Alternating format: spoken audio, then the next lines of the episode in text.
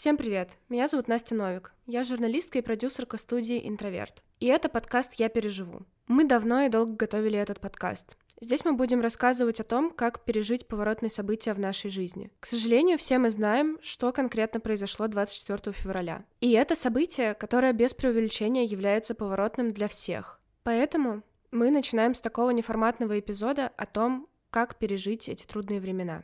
Вместе со мной этот подкаст ведет моя коллега Лиля. Привет, меня зовут Лиля, я редакторка и маркетолог. Как мы уже сказали, сегодня выпуск не в том формате, в котором мы планировали. У нас не будет гостя, но сегодня с нами психотерапевтка Анастасия Кияткина, экспертка в области психологии неопределенности. В этом выпуске мы поговорим о том, как в это время справиться с тревожностью, как помочь себе пережить все эмоции, которые мы испытываем от новостей, и как справиться в ситуации, когда в эпицентре военных действий находятся твои близкие. После начала спецоперации на территории Украины множество российско-украинских семей оказались разделены. Да и вообще множество друзей, знакомых и близких друг другу людей оказались разделены. Одни прячутся в бункерах под бомбежками и бегут через гуманитарные коридоры, а другие не понимают, как говорить о том, что сейчас происходит, и как поддержать близких, которые оказались в ужасной ситуации. Вся наша редакция находится в безопасности и может говорить о так называемой спецоперации лишь с точки зрения наблюдателей. Мы понимаем, как важно помочь тем, кто напрямую страдает от военных действий. Но с каждым днем становится все сложнее сложнее помогать себе, не просыпаться от панических атак, не испытывать тревогу, не сдаваться и верить, что своими силами мы можем хоть как-то помочь близким, родным и знакомым, которые находятся в Украине. И этот выпуск о том, как нам, сторонним наблюдателям, помочь себе, чтобы потом иметь силы и возможность помочь другим.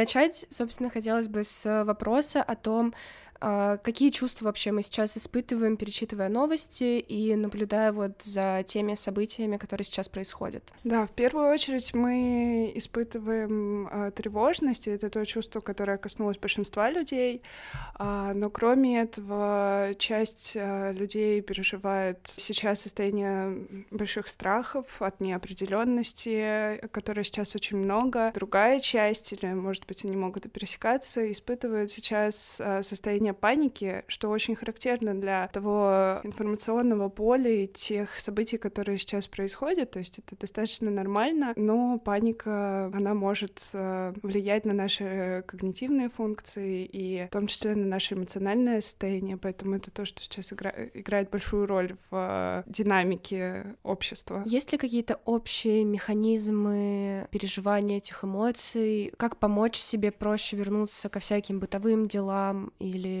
наоборот там есть какой-то э, эскапизм через эти бытовые дела, вот что делать, чтобы как бы несмотря на вот эту панику и какую-то постоянную фоновую тревожность продолжать жить? Ну, мне кажется, здесь два вопроса. Что можно сделать, чтобы как-то легче проходить через это, и стоит ли возвращаться, и как возвращаться к рутинным делам, в каком mm-hmm. объеме? да? Да. Окей, я начну тогда с первого вопроса по поводу того, как э, справляться с тем состоянием, в котором мы сейчас находимся. Здесь э, на самом деле два варианта развития событий, на мой взгляд. Первый — это про тех людей, которые сейчас чувствуют в себе какой-то ресурс, какую-то энергию на то, чтобы справляться с переживаниями. И в данном случае э, психика, наша психика, она в первую очередь несет в себе защитную функцию и реализует ее. Она очень хорошо справляется со всеми переживаниями через наши защитные механизмы механизмы. И вот если есть ресурсы, есть энергия на то, чтобы как-то сейчас осознанно подойти к своим переживаниям, то в первую очередь э, было бы здорово поговорить с собой,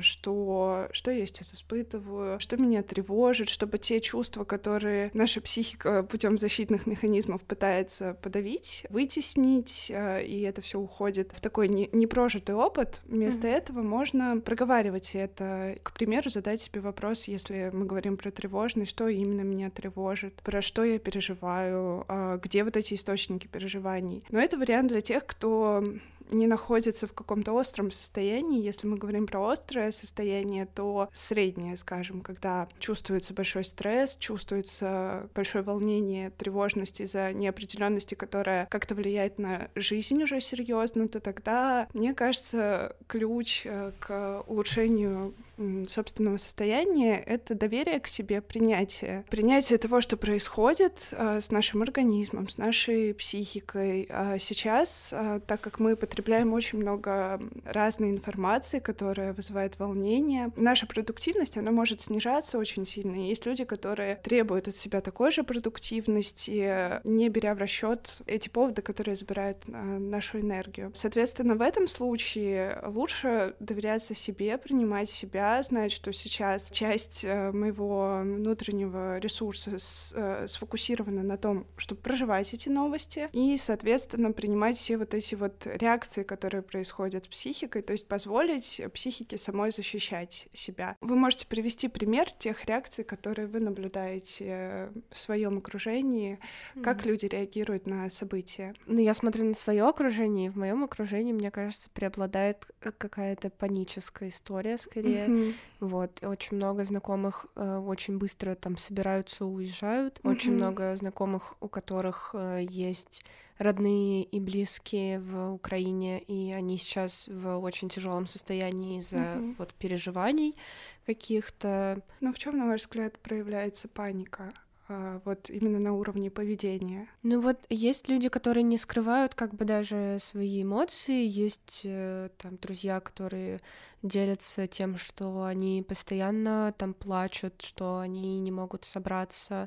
Вот, я тоже за собой такое замечаю, у меня тоже очень тяжелое и тревожное состояние по этому поводу. У mm-hmm. тебя как, Лиль? Это скорее история про то, в моем случае, что ты пытаешься как-то отодвинуть эти события от себя. Иногда кажется, что все, что ты читаешь, э, все, что ты поглощаешь, я про информацию, это что-то нереальное, что-то вне этого мира. Плюс, говоря о том, как сейчас вообще происходит в России, люди ведут себя спокойно на публике, mm-hmm. как будто бы все так, как должно быть. Потоки людей в метро идут так же, так же быстро. Люди также, не знаю, читают что-то, сидя в вагонах. И из этого создается впечатление, что где-то там, в другой стране, в другом мире что-то происходит, и ты все это воспринимаешь только сквозь экраны смартфонов или ноутбуков в новостях. И когда подтверждения этому нет э, где-то вот рядом с тобой, то тебе кажется, что это что-то нереальное. А вот это вот как раз хорошее описание одного из э, вариантов защитных механизмов — это отрицание. Моя психика защищает меня таким образом, что не дает мне э, поверить в то, что происходит, создает какое-то расстояние между мной и происходящими травмирующими событиями. А если я в это не верю, если это нереально, то я могу чувствовать себя безопаснее спокойнее. Тревожность, э, страх, паника, которая, через которую мы сейчас проходим, это все про нарушение нашего чувства безопасности. Я изучаю энтропию, это мера неупорядоченности мира и его влияние на нас. То есть если наша жизнь очень неупорядочена, то я как раз изучаю то, что влияет, что выбивает человека из вот этого внутреннего равновесия, спокойствия и неопределенность, какие-то какие-то условия неопределенности коррелируют на 90% или 0,9%, что очень-очень много. Mm-hmm. То есть каждый раз, когда нарушается наше равновесие, оно нарушается постоянно, уровень энтропии нашей жизни сильно увеличивается. Мы обсудили то, как люди проживают эмоции, uh-huh. как они защищаются, какие защитные механизмы они используют, когда читают что-то, uh-huh. просто видят хаос, возможно. А я хотела узнать, как, возможно, ни в коем случае нельзя себя вести, как неправильно проживать эмоции. Возможно, есть какие-то ситуации, которые как-то в краткосрочной перспективе тебе помогут, но в долгосроке ты столкнешься с еще большими проблемами в этом плане. Если ты там на фоне общих переживаний а, в своей жизни, ведь на самом деле, кроме такой общей тревожности из-за новостей, у каждого из нас есть продолжающая идти жизнь э, с нашими привычными событиями. Это отношения, дружеские отношения, романтические, учеба, работа. В каждой сфере нашей жизни мы продолжаем испытывать другие тревожности, просто человеческие, там, э, разговор с начальником, э, разговор с научным руководителем. Это все наслаивается. И вот если, допустим, студент, а, все там это время, 2-3 месяца был в максимальном напряжении, а, он израсходовал весь ресурс, и сейчас происходят такие события, это другая ситуация. Здесь вот разговоры с собой, а, на них может не хватать сил осознанность, она требует очень большого вложения, энергии какой-то, сил, даже физического состояния. Потому что если мы устали, мы не способны думать о, о чем-то. Если мы не спали, допустим, несколько ночей, мы не способны думать о чем-то стратегическом, великом или о самопомощи в том числе. В таком случае просто доверяем себе. А если хочется спать, спим. Если продуктивность снизилась, то принять то, что сейчас я менее продуктивен, сейчас какое-то количество моих сил уходит на то, чтобы переживать эти новости, переживать э, неопределенность и в этом случае можно попробовать как-то уменьшить то время, когда мы должны быть продуктивны, и оставить себе запас в день, там, 2-3 часа на то, чтобы вот восстанавливаться, потому что восстанавливаться сейчас очень важно. Немного поговорим о вредных советах, что мы можем сделать, чтобы усугубить свое состояние, хотя хотелось бы, конечно, как лучше. Ну, тут как раз от обратного. Это а, не доверять своему состоянию, заставлять Взять еще себя... три смены, потому да, что так надо. Да, а, в том числе там требовать от себя больше, нагружать себя больше, не признавать э, то, что сейчас э, со мной может происходить э, что-то кроме обычной жизни. Вот это вот, если человек бежит от своих переживаний а, и никак их не проживает, тогда они просто копятся и в какой-то момент может выбить э, все защитные пробки наши. Так что так тоже не стоит делать, э, в том числе Здесь очень важно сказать, что не все люди ведь сейчас очень много читают новости. Кто-то их не читает. Кто-то сейчас занимается привычными делами. И та, и другая защитная реакция, они нормальные. Другое дело, если, а, допустим, человек читает много новостей, понимает, что это делает ему плохо, что это настолько истощает его, что больше сил ни на что не хватает, то здесь, конечно, вредным советом было бы продолжать читать, не оставлять себе перерывов. Так что все, что касается того, что я не принимаю свои потребности новые, потому что те события, которые сейчас происходят, они для всех новые. Мы mm-hmm. не знаем еще, как реагировать на это, и поэтому пока мы не поймем, как, пока наша психика не разбирается с этим, мы не можем у нее отнимать постоянные силы, ресурсы, время и там вкладывать их в продуктивность, в там развитие каких-то сфер жизни сейчас. Очень много сейчас советов э, меньше читать новости, меньше как-то себя погружать в информационное поле, но при этом все еще остаются люди, которые работают в новостях и которые, ну, там, сменами по 12 э, часов, а то сейчас и больше, сидят и все, что делают, это мониторят и пишут новости. Есть ли какой-то совет вот для этих людей, которым тоже нужна какая-то такая помощь, и которым тоже нужно как-то себе помочь и, ну, как-то комфортить себя, но они не могут там не читать новости? Угу. Здесь есть один, одна простая рекомендация, она очень часто используется в терапии. Это техника диссоциации, когда мы создаем расстояние между собой и тем, а, с чем нам приходится иметь дело. И здесь очень хорошо помогает тренировка навыка посмотреть на себя со стороны. Угу. То есть человек, по сути, не со своей позиции сидит и э, в этой ситуации как-то перерабатывает новости, если это его работа, если это его профессия, а наблюдает за собой у себя внутри в голове, э, за тем, как он перерабатывает эти новости, как э, он находится на рабочем месте.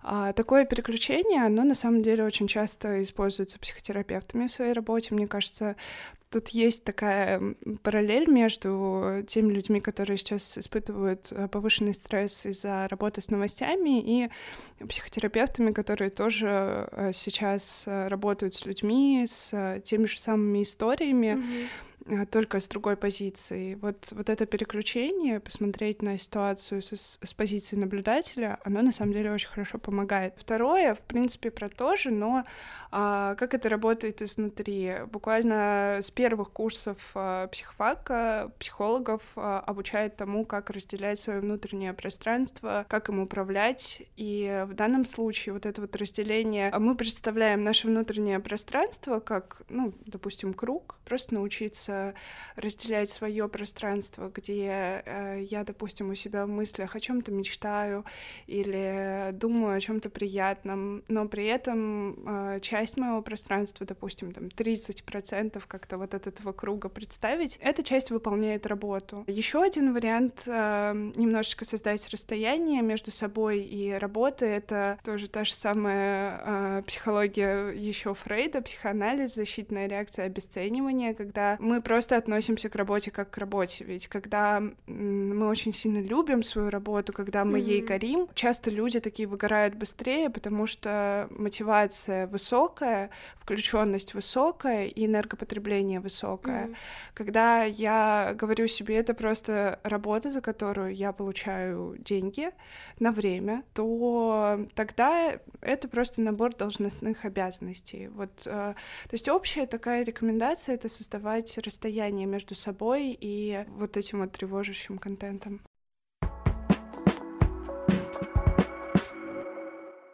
Я слышу очень много именно таких реакций от своих клиентов и от своего окружения близкого, что чувствуется общая такая подавленность, а, ощущение того, что все не важно, не нужно, смысл мне продолжать делать какие-то действия для меня привычные, если все так непонятно, так неопределенно. Что это такое? Ну, во-первых, э, это замирание. Когда мы на нас воздействует такое количество неопределенности, мы либо бежим, ну, бей-беги, либо замираем. В данном случае вот люди, которые сейчас проживают это состояние неважности, ненужности привычного, находятся в состоянии подготовки, э, сбора ресурсов внутренних. А, во-вторых, это то же самое обесценивание. Если то, что мне было важно и нужно, сейчас находится под угрозой. И поэтому я сделаю это в первую очередь для себя неважным и ненужным, тогда с этим легче прощаться. Вот это прощание, оно обычно у нас же так и происходит в жизни, если мы прощаемся с каким-то местом или с каким-то событием,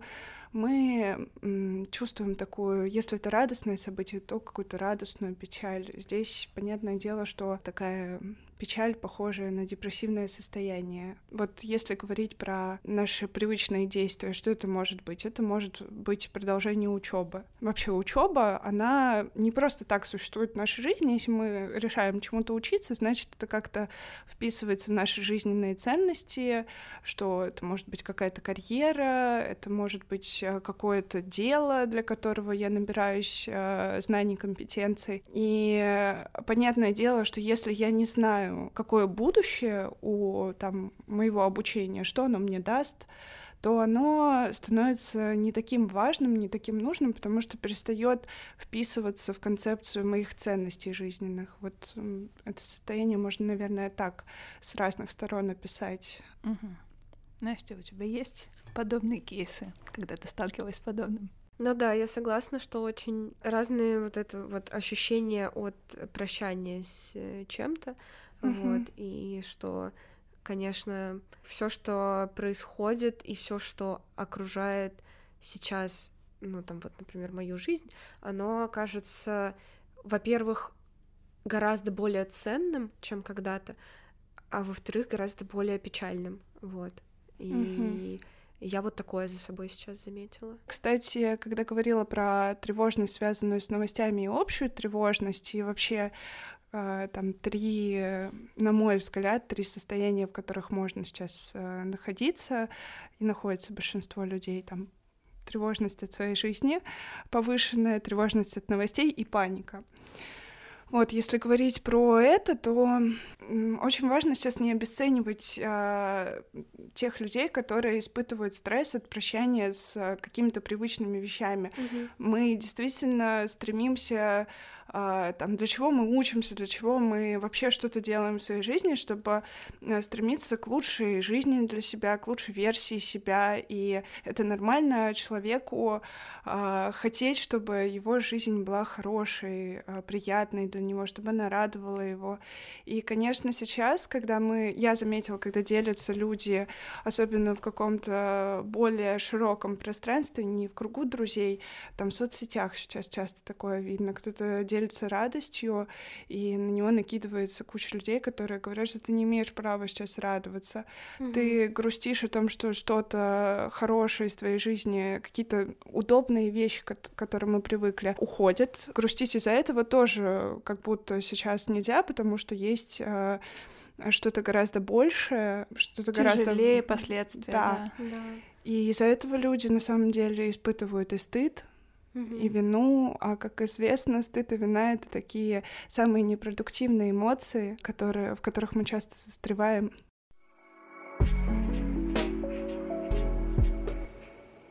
Есть разные части нашей личности, там у Фрейда это сверх э, суперэго, эго, оно а, в более такой мне кажется, современной версии одно из направлений психоанализа, которое переросло в отдельное, это транзактный анализ. И вот я в основном нахожусь в пространстве между психоанализом и транзактным анализом.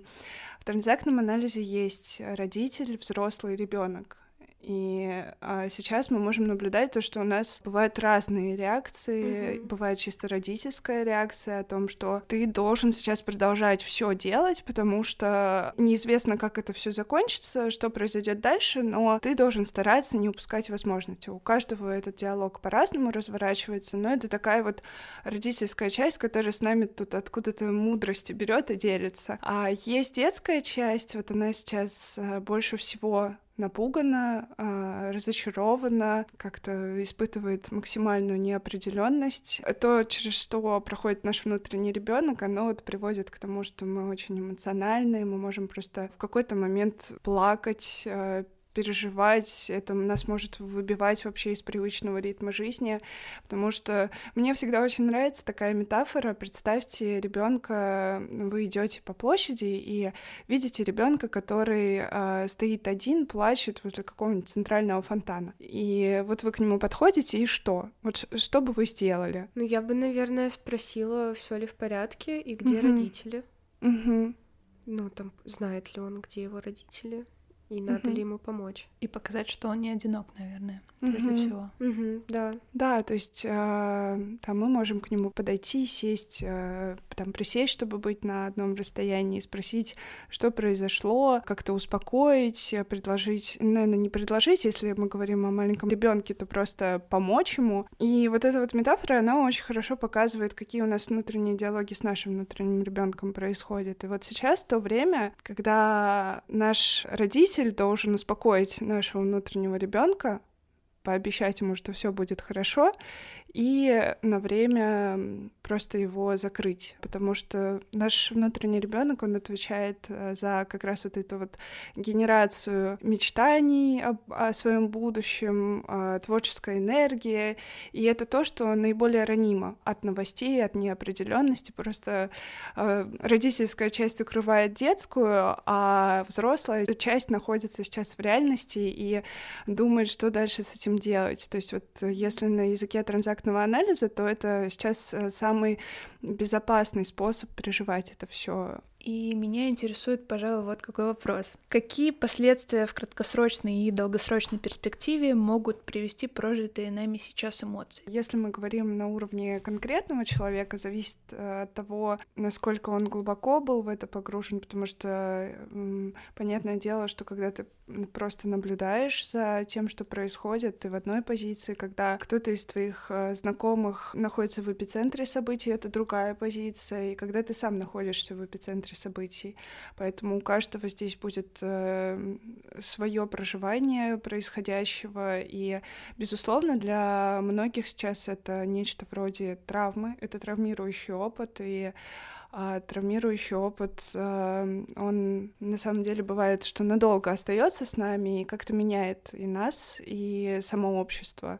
Вот если говорить про краткосрочную, долгосрочную перспективу, мне кажется, про это хорошо сказала Шульман. Мы сейчас проживаем тот опыт, который в норме не должны э, проживать люди, и понятное дело, что он травмирующий, а после травмирующего опыта у тех, кто оказался прям сильно внутри, эмоционально погруженными в эти события, может быть и ПТСР, посттравматический синдром, когда какие-то события могут связываться с травматическим токсичным и напоминать об этом. И это тяжелые внутренние переживания, с которыми, да, действительно, в краткосрочной, долгосрочной перспективе нам нужно будет э, как-то учиться быть, но на самом деле здесь очень сильно помогает общение с э, людьми, которые проживают нечто похожее на то, что проживаешь ты. После какого-то травмирующего опыта у вас э, есть время по сути, до конца дня, до того, как вы легли спать, чтобы проработать этот травмирующий опыт. Если вам хочется поговорить, сказать об этом кому-то, то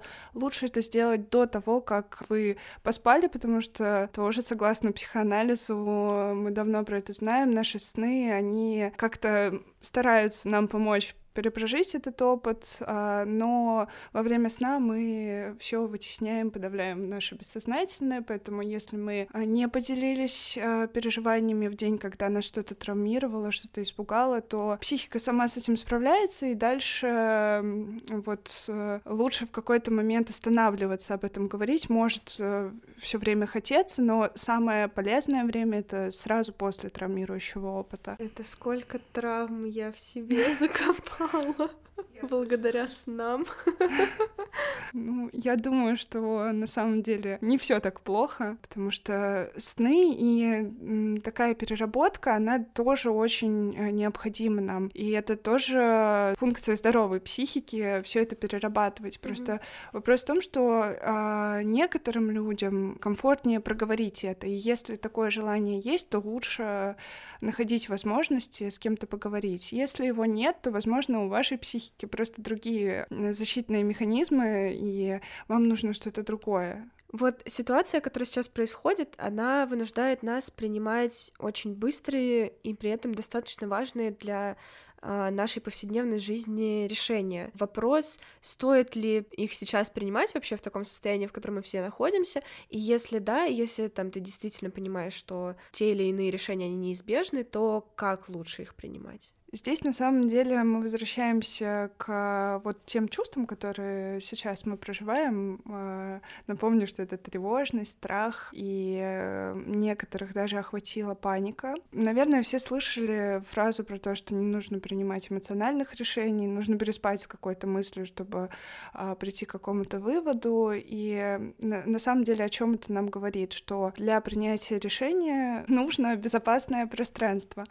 А безопасное комфортное и, наверное, в каком-то смысле вакуумное. Нет внешних триггеров и внутренних, которые нас дестабилизируют, а, где мы эмоциональные, а, потому что эмоции действительно очень сильно сужают наш фокус. И в таком случае решение какое-то сложное, где требуется критический анализ, а, хорошо развитое и функционирующее критическое мышление, сейчас принимать достаточно сложно. Но при этом, так как ситуация действительно иногда требует а, быстрых и оперативных решений, что можно было бы сделать? Здесь вот я, наверное, буду солидарна с теми экспертами, психологами, которые советуют не читать какое-то время новости, не общаться о них э, с каким-то близким окружением, но только частично согласна, потому что на самом деле некоторые люди легче проживают э, ситуацию, когда контроль... ну, ну, да. создается иллюзия контроля, угу. э, и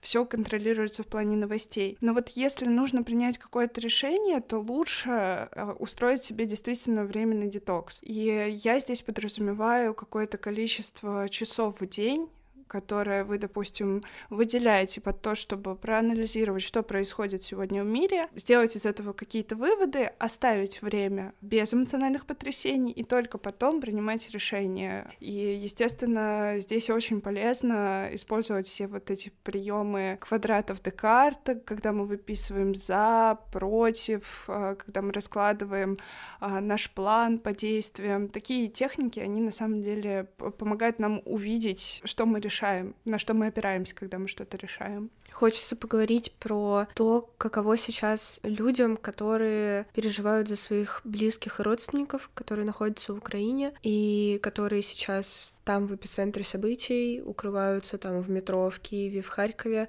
Но когда ты сам находишься в безопасности, зная, что с твоими родственниками и там твоими близкими друзьями могут происходить какие-то страшные вещи, вот как эти события пережить и как себе помочь? Надо там дистанцироваться как-то от этого или наоборот нужно поддерживать максимальную связь с близкими, если это делает тебе лучше? Здесь э, я бы в первую очередь э, задала себе вопрос о том, что я испытываю по поводу этих событий. Очень важно понять, не испытываю ли я вину за то, что происходит. Есть такой феномен вина выжившего, когда угу. ты чувствуешь, что там другим хуже, чем тебе, и ты чувствуешь себя виноватым за то, что тебе неплохо, не так плохо, как другим людям. Mm-hmm. И э, это на самом деле тоже тяжелое переживание, когда люди переживают нечто подобное, они чувствуют себя бесправными, они чувствуют себя подавленными, чувствуют, что не могут себе что-то позволить э, сказать или сделать. Тут очень важно позаботиться о том, чтобы не было этой вины,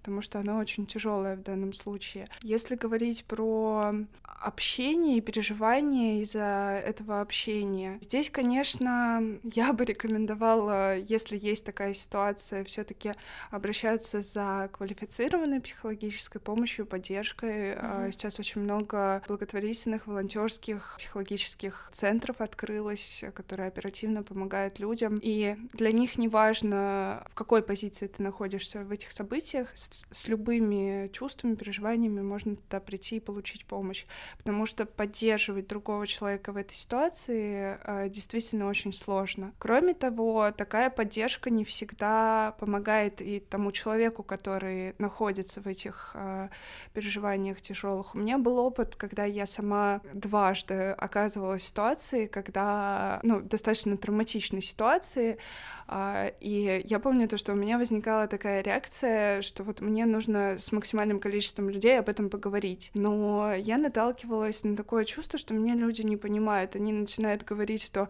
да, у моего знакомого, да, там а, у меня что-то такое mm-hmm. подобное было, но а, хочется сказать, нет, это, это не то, э, я что-то другое чувствую. И вот те люди, которые сейчас находятся в эпицентре событий, они могут чувствовать эту стену, что пока ты сам не прожил это переживание, ты как будто не можешь говорить на одном языке. Поэтому если говорить про ту поддержку, которую можно было бы оказывать этим людям, формировать какие-то группы, где им можно было бы поговорить о своих переживаниях с теми, кто через них проходил. Иначе что происходит? Мы стараемся поддержать, мы очень сильно волнуемся из-за этого, потому что когда человек э, находится в столь травматичных э, событиях, наверное, вы ощущаете, что вот каждое слово, которое мы даем в поддержку этому человеку, оно продумывается, оно угу. оценивается. Да.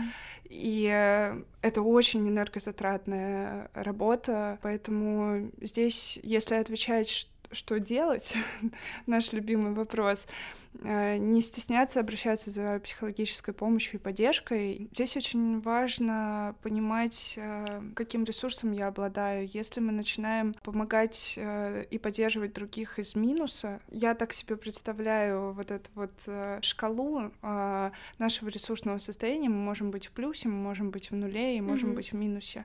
Если мы из минуса начинаем помогать другим, то чаще всего это помощь, которая не доходит, потому что за, за этой помощью нет энергии, нет сил, нет эмоций. Это такая помощь из истощенного состояния. Поэтому здесь, наверное, многие коллеги меня поддержат, что очень уместна рекомендация с маской, которую надеваешь сначала на себя, а потом на ребенка, в данном mm-hmm. случае на тех, кто сейчас находится в эпицентре событий. Как э, можно надеть маску на себя, мы поговорили.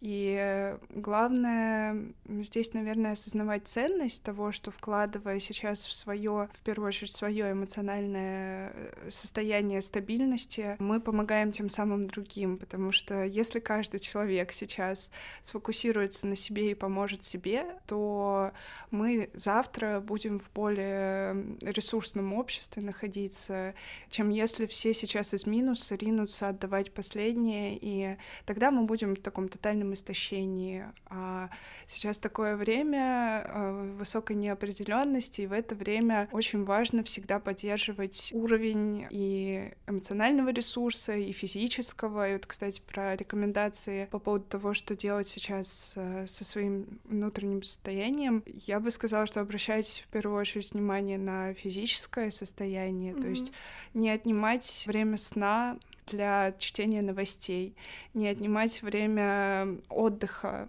для чтения новостей. То есть очень э, оберегать то пространство, где мы восстанавливаемся, потому что в любой момент э, этот ресурс у нас может кто-то попросить на поддержку, либо он нам понадобится самим, чтобы принимать какие-то решения.